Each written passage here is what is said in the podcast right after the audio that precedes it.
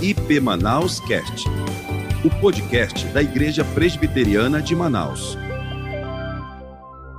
Abramos as Escrituras, a palavra de Deus, em Atos dos Apóstolos, no capítulo 4, versículos 32 a 35. Você que está conosco também pela internet, pelo YouTube, IP Manaus Oficial, pelo Instagram, Igreja Presbiteriana de Manaus, pelo Facebook, Igreja Presbiteriana de Manaus. Deus o abençoe grandemente a sua vida. Você faz parte da história desta igreja. Você, meu irmão, minha irmã, que tem servido ao Senhor nesta igreja, está conosco hoje pela internet. Queridos, leiamos as Escrituras. Palavra de Deus, Atos dos Apóstolos, capítulo 4, versículos 32 a 35. Da multidão dos que creram, era um, o coração e a alma. Ninguém considerava exclusivamente sua nenhuma das coisas que possuía, tudo, porém, lhes era comum. Com grande poder, os apóstolos davam testemunho da ressurreição do Senhor Jesus, e em todos eles havia abundante graça, pois nenhum necessitado havia entre eles, porquanto os que possuíam terras ou casas vendendo-as, traziam os valores correspondentes e depositavam aos pés dos apóstolos. Então se distribuía a qualquer um à medida que alguém tinha necessidade. Vamos orar. Senhor, muito obrigado. Obrigado pelo louvor. Obrigado pela adoração. Obrigado pelas orações. Obrigado porque podemos ter o privilégio de contribuir na obra do Senhor. Obrigado, Deus, porque o Senhor tem cuidado desta igreja ao longo de 119 anos. Obrigado, Deus, porque hoje nós estaremos celebrando ao Senhor a recepção de novos membros nessa igreja para a glória do teu nome. Obrigado, Deus, pela Sua palavra, que ecoa, que reverbera, que exala ao longo de 119 anos na Igreja Presbiteriana de Manaus. Nós agradecemos, Senhor. Pedimos que o Senhor venha nos perdoar os pecados, nos lavar e falar conosco através da Sua santa, bendita palavra, em nome do Senhor Jesus. Amém. Queridos, estejamos intercedendo pela vida do nosso querido pastor Ronaldo Lidório pastor muito querido, amado desta igreja, que tem enfrentado uma enfermidade. E eu peço aos irmãos que não cessem de orar, não cessem de orar pela vida do pastor Ronaldo Lidório, uma pessoa muito cara a esta igreja, uma pessoa que tem uma vida linda nesta igreja. Por isso, ele é caro a esta comunidade. Nós louvamos a Deus pela vida do pastor Ronaldo da sua família. Quero nos dizer a Rossana e toda a família que nós os amamos e que nós continuamos orando por vocês, em nome de Jesus. A propósito, ele era para estar aqui hoje pregando, mas aprove a Deus ah, que ele estivesse agora sendo cuidado cuidado pela família, cuidado também pela igreja que intercede para a glória do Senhor. Amém? Amém, meus irmãos? Uma igreja transformadora. Esse é o tema que nós vamos compartilhar hoje. Na verdade, nós temos dito aos irmãos, falado aos irmãos, que durante esse mês, o mês de novembro, que é o mês de aniversário da Igreja Presbiteriana de Manaus, nós estaríamos falando sobre a igreja. Domingo passado falamos sobre a igreja de Cristo. Hoje vamos falar sobre uma igreja transformadora. Eu quero começar exatamente com uma expressão afirmativa de Jesus. Jesus disse: Vós sois o sal da terra, vós sois a luz do mundo. Jesus falou isso para os seus discípulos, Jesus falou para a sua igreja. Jesus disse que essa igreja seria uma igreja sendo um instrumento de transformação deste mundo. O próprio Cristo disse que o Senhor Jesus mesmo afirmando dizendo que o Senhor não tirasse os discípulos, a igreja do mundo, mas que livrasse a igreja do mal. Mas isso não significa que a igreja precisa ou vive alheio alheia à realidade, as vicissitudes, os problemas que as pessoas passam. Deus chamou a igreja exatamente para esse tempo um tempo de ser um instrumento, uma agência de Deus para abençoar toda a terra. É lógico que quando John Stott fala sobre esta igreja que milita, essa igreja que está no fronte da batalha, sabemos que nós temos lutas por dentro e por fora. Sabemos que temos ataques satânicos, ações malignas de fora e de dentro. Mas o fato é que a igreja sempre irá triunfar em nome de Jesus. Por isso, quando eu olho para os 119 anos de existência da Igreja Presbiteriana de Manaus, esta igreja que tem singrado os rios do Amazonas, apregoando a palavra de Deus, esta igreja que tem levado através dos seus barcos a mensagem do Evangelho, assistido os mais necessitados, cuidado daqueles que passam pelas lutas mais difíceis, com enfermidades, com necessidades. Deus tem levantado esta igreja para fazer um singrar exatamente desses rios, anunciando o evangelho da graça. Esta igreja também é uma igreja que também corta as estradas, tanto do Amazonas como do sertão, como de tantos outros lugares onde ela está presente para anunciar o evangelho. Esta igreja que tem uma visão transcultural, uma visão não somente de olhar para o Brasil, mas uma visão de olhar para as nações, e então Deus tem levantado homens e mulheres, missionários e missionárias, para anunciar o Evangelho a outras nações. Esta igreja é uma igreja que ao longo dos 119 anos, ela não abriu mão, ela não negociou, ela não negocia as verdades absolutas do Evangelho. Esta igreja faz 119 anos que neste púlpito, neste lugar, se apregou a tão somente e exclusivamente a palavra de Deus. Esta igreja não negocia o seu púlpito, a sua pregação com nenhum tipo de política partidária ou qualquer outra pressuposição ou presunção humana em relação a falar aquilo que não seja através da palavra de Deus. Em outras palavras, neste púlpito se prega o evangelho. Nesse, nesse púlpito se prega o anúncio de Cristo. Esse púlpito se prega que a Bíblia, tão somente a Bíblia, é somente ela capaz de transformar um homem em uma mulher. Nesse púlpito se prega que a Bíblia ela é inerrante. Nesse púlpito se prega que a Bíblia ela é imutável. Nesse púlpito se prega que a Bíblia é a fonte de transformação de todo homem que se olha, que se vê necessitado da graça de Deus. É neste púlpito que isso acontece. E sabe por quê, meus irmãos? Porque esta igreja se inspira numa igreja transformadora. Essa igreja se inspira numa igreja chamada igreja primitiva.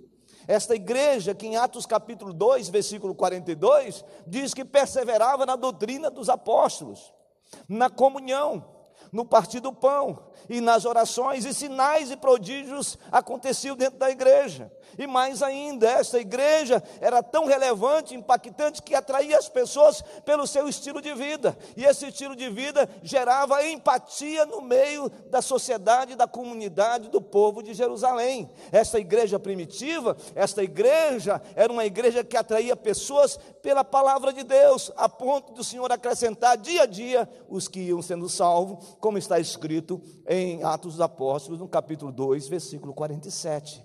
Esta igreja é a nossa inspiração. Esta igreja é o um modelo para a igreja presbiteriana de Manaus. Esta igreja é o paradigma para a nossa caminhada cristã.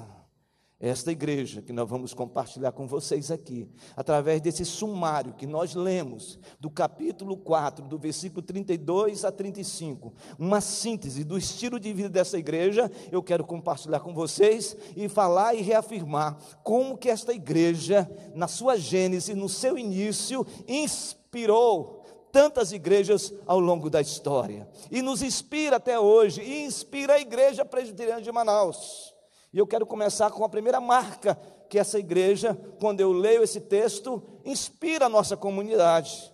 Primeiro, que essa igreja nos inspira a sermos conduzidos em unidade no Espírito Santo, no vínculo da paz. Observe o versículo de número 32, por favor. Versículo de número 32 diz: Da multidão dos que creram, era um coração e a alma. Ninguém considerava exclusivamente sua nenhuma das coisas que possuía. Tudo, porém, lhes era comum. Versículo 34. Pois nenhum necessitado havia entre eles, porquanto os que possuíam terras ou casas, vendendo-as, traziam os valores correspondentes. E versículo 35, depositavam aos pés dos apóstolos. Então se distribuía a qualquer um à medida que alguém tinha necessidade. Então, essa igreja era uma igreja que vivia esta unidade, essa coinonia no Espírito Santo, no vínculo da paz.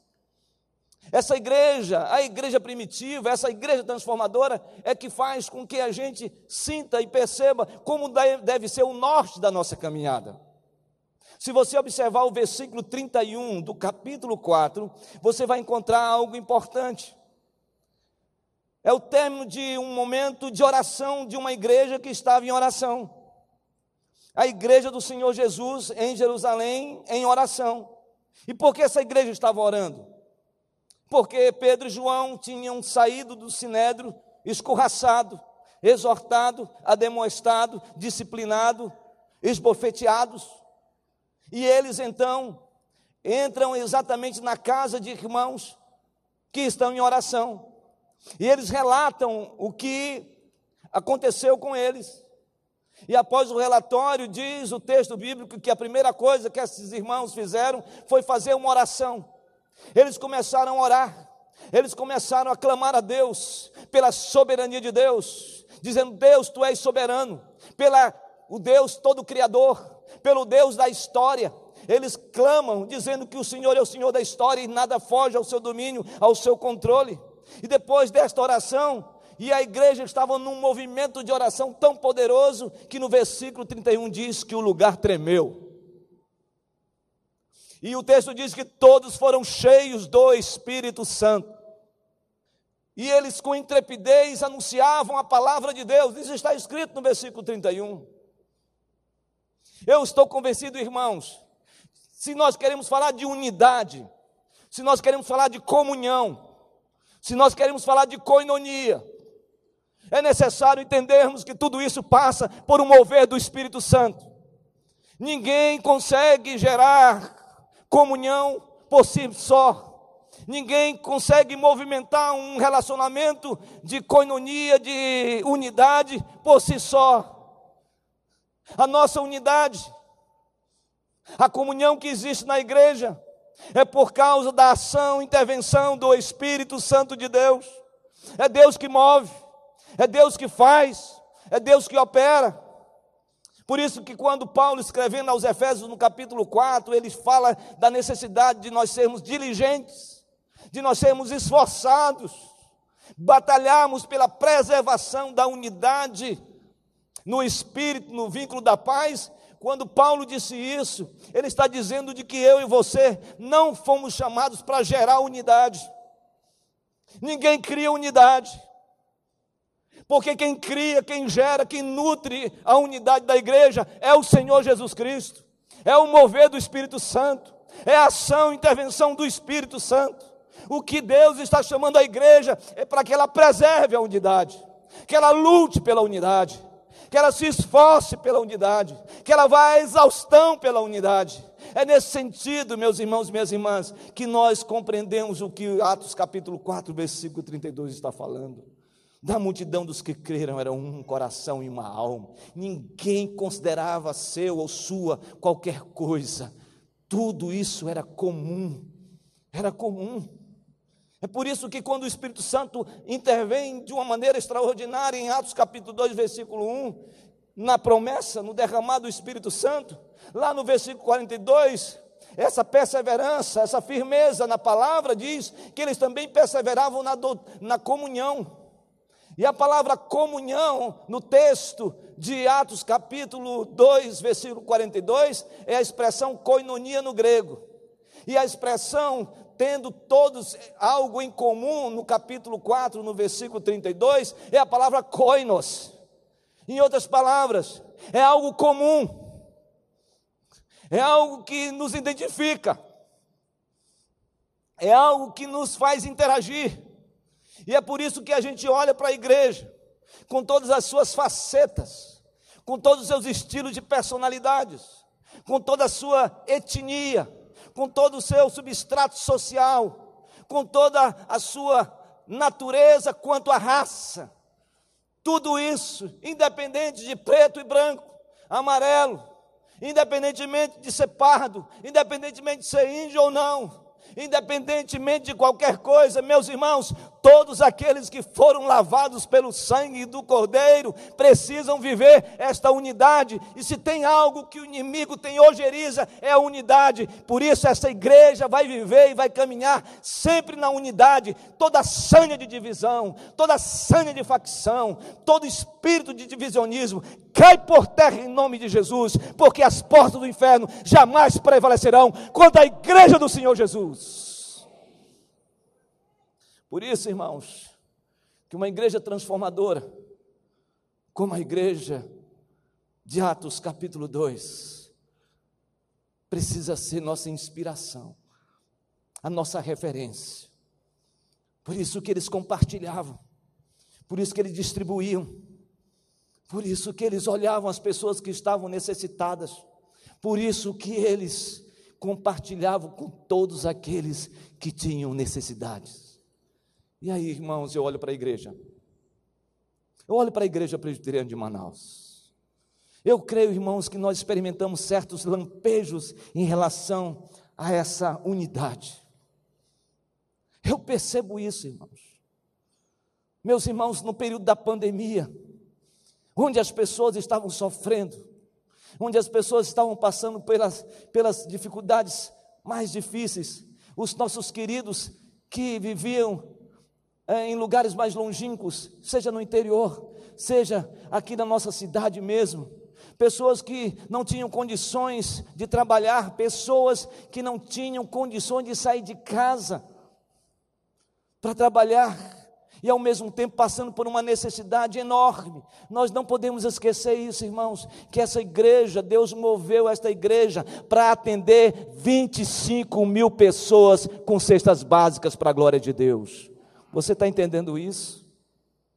É você. Quando você contribui nessa igreja, quando você dizima, quando você oferta, essa igreja tem um coração propenso a abençoar. Quantas pessoas não estão passando hoje? Eu pensei que nós estávamos, realmente era na cidade de Londres hoje, aquela neblina. E eu falei, nossa, é uma neblina maravilhosa. Irmãos, fumaça. Fumaça. Os nossos queridos amigos e irmãos ribeirinhos passando necessidade. Ontem eu estava conversando com o pastor Ivan, ele disse que ele estava levando cestas e para encontrar com outros irmãos na, na viagem que ele fez. E eles ficaram atolados, não conseguiu se movimentar. Quantas pessoas, pastor Eustáquio está aqui, pastor Ivan, pastor Paulo Belan, pastor Mário, é? pastor Flávio, tantos pastores, supervisores do interior, com os pastores do interior, com os evangelistas, meus irmãos. Quantas pessoas não foram assistidas com cestas básicas nesse tempo? Isto tudo é fruto de um coração que olha para aqueles que mais necessitam. Esta igreja, mesmo não sendo ainda a ideal que nós sonhamos, é uma igreja que se importa. Eu quero dizer para você que se você está aqui hoje, você está numa igreja que, apesar das suas limitações e fragilidades, é uma igreja que se importa. É uma igreja que se importa. Por isso tenho alegria de continuar caminhando numa igreja que se importa. Você que está aqui hoje, você saiba disso. Você é amado, querido, dentro de uma igreja e nesse espaço aqui, que se exale a unidade no corpo de Cristo. Louvado seja Deus por isso. O segundo, segundo aspecto que me chama a atenção, a segunda marca dessa igreja transformadora, é uma igreja que nos inspira pelo poder da pregação do Evangelho. É uma igreja que nos inspira pelo poder da pregação do Evangelho. Versículo 33, observe o versículo 33. Com grande poder os apóstolos davam testemunho da ressurreição do Senhor Jesus, e em todos eles havia abundante graça. Que algo extraordinário! Que bênção de Deus! No versículo 31, repita você novamente, no capítulo 4, você vai perceber que os irmãos ficaram cheios do Espírito Santo naquela oração que eles fizeram.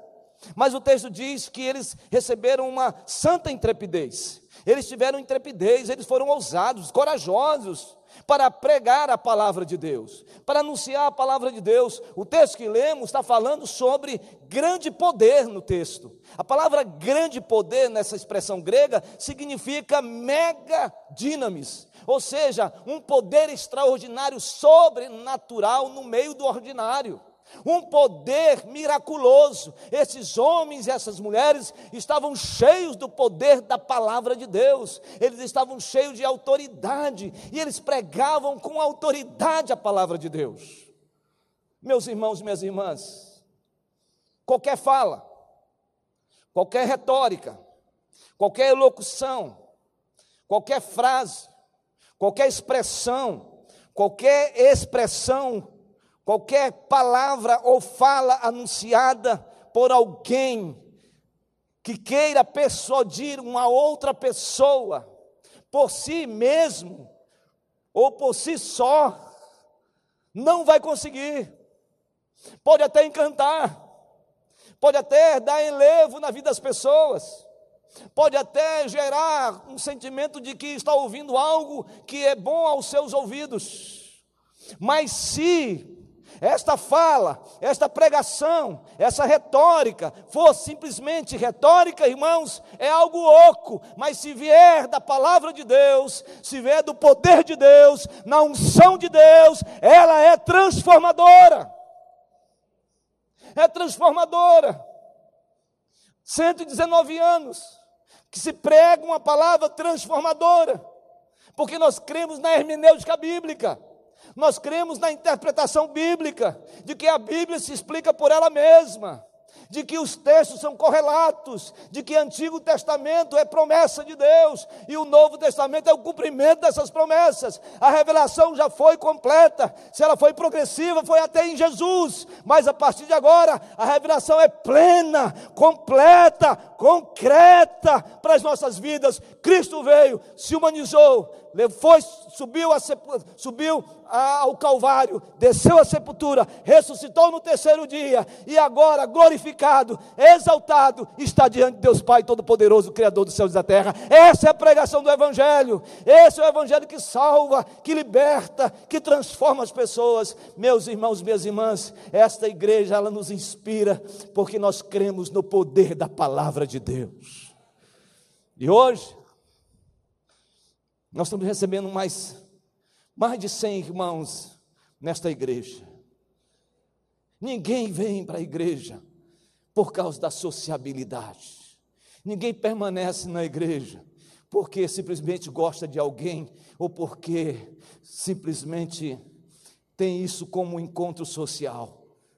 Você vem para a igreja em termos de templo, porque você é igreja. Você está aqui porque foi o Espírito Santo que lhe trouxe, porque foi o Espírito Santo que lhe moveu.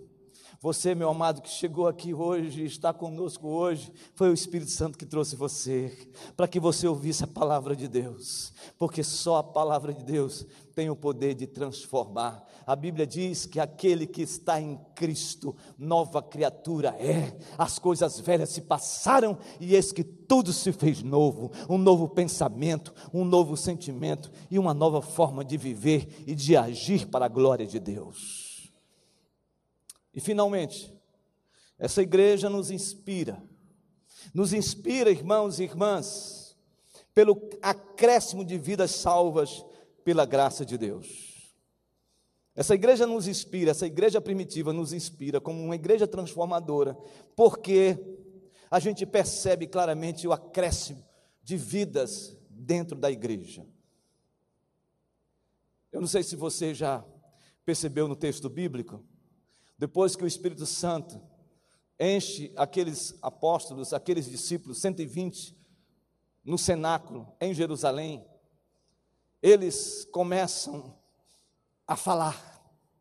E pessoas fora de Jerusalém, fora de Israel, os judeus da diáspora, os judeus da dispersão, os judeus que moravam em outros lugares, na Capadócia, na Mesopotâmia, na Grécia, em vários lugares da África, esses judeus, eles subiam para Jerusalém.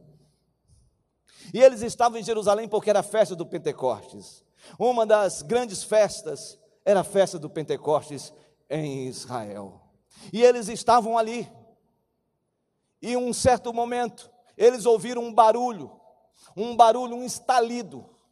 Era o mover do Espírito Santo na vida daqueles 120 que durante dez dias estavam intercedendo e clamando pela promessa de Joel capítulo 2. Mas o texto diz que eles começaram a entender o que estava sendo falado, porque eles estavam entendendo na sua própria língua, no seu dialeto, seja grego ou outro dialeto. Eles estavam ouvindo e compreendendo, e eles disseram: O que, que está acontecendo? Nós estamos entendendo o que eles estão falando. O que está acontecendo? Essa gente iletrada, essa gente que é da Galileia, essa gente da periferia da Galileia, essa gente agora está falando na nossa própria língua, uma espécie de poliglotas. Como que está acontecendo? E alguns disseram: eles estão bêbados. Eles estão bêbados. Eles estão embriagados. E o texto diz que Pedro se levanta e prega o maior sermão cristocêntrico da história. Pedro prega o maior sermão evangelístico da história. E quando ele prega, ele prega sobre a vida de Jesus.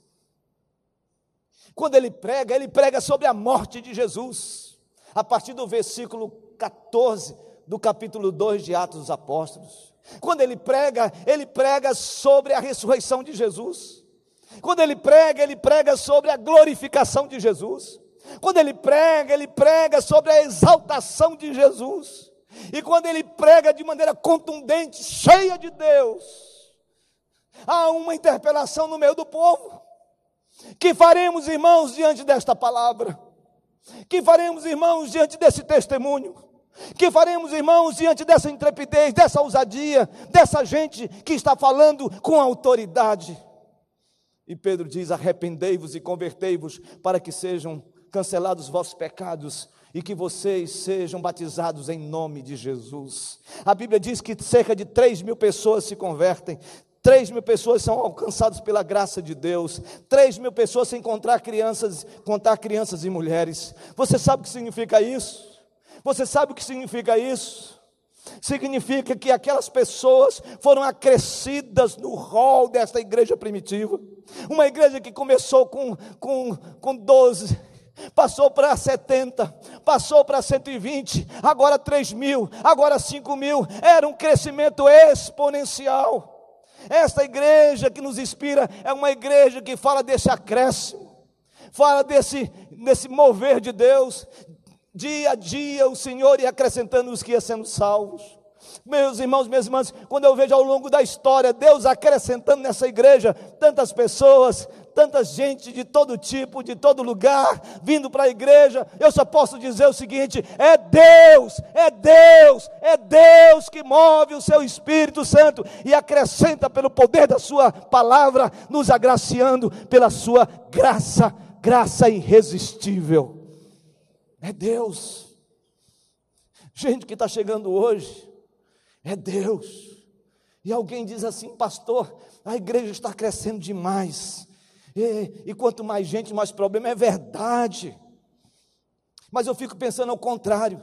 Provavelmente essa pessoa poderia estar falando para mim assim: se a igreja não tivesse crescimento exponencial como está tendo, pastor, nossa igreja não cresce. A igreja está atrofiada. A igreja está mirrada. E aí, irmãos, eu não consigo entender essa história. Se a gente não cresce, reclama. Se a gente cresce, reclama também. Aí eu fiquei pensando, de uma irmãzinha que disse para mim assim: Pastor, eu gosto tanto das serras gaúchas. Eu disse: Amém, meu irmão. Aí eu vou para lá, eu digo: Vá, minha irmã. Ah, pastor, mas quando eu estou lá é um frio que eu não aguento de jeito nenhum. Eu digo: Então fica aqui, minha irmã. Ela disse: Ah, pastor, o senhor não sabe mas eu gosto das Serras Gaúchas porque lá tem um chocolate maravilhoso. Olha, é aquele chocolate. Eu disse, então, minha irmã, vá. Ela disse, mas pastor, quando eu volto, eu volto mais fortinha. Eu digo, então fica aqui. Às vezes eu fico imaginando essa crise existencial que a gente tem. Meu irmão, minha irmã, a igreja foi chamada para alcançar todos os eleitos deste mundo. A igreja presbiteriana de Manaus foi chamada tem no seu DNA missional um projeto lindo de proclamar o Evangelho aqui na cidade, no interior, no Brasil e fora do Brasil. E em nome de Jesus, a palavra que nós devemos falar e dizer e reafirmar não é será o porquê. Senhor, usa essa igreja, derrama o teu espírito, sopra a tua graça, nos dê força, coragem, ânimo para prevalecer diante das forças do mal. Em nome de Jesus. É isso. É isso. E eu encerro esta pregação hoje, falando dessa igreja que nos inspira, com toda humildade, representando todos os pastores, o conselho dessa igreja. Eu quero dizer para os irmãos de que essa igreja, enquanto se inspirar na igreja primitiva, ela vai continuar firme nos valores inegociáveis do Evangelho. E esta igreja vai avançar, porque nada detém a igreja do Senhor. Que Deus nos abençoe nesta noite em nome de Jesus. E que a graça do Senhor Jesus Cristo, o amor de Deus o Pai e as eternas e eternas consolações do Santo Espírito de Deus pouse sobre vocês, povo de Deus e sobre, sobre todo o povo de Deus, espalhado em toda a face da terra, hoje e para todo sempre.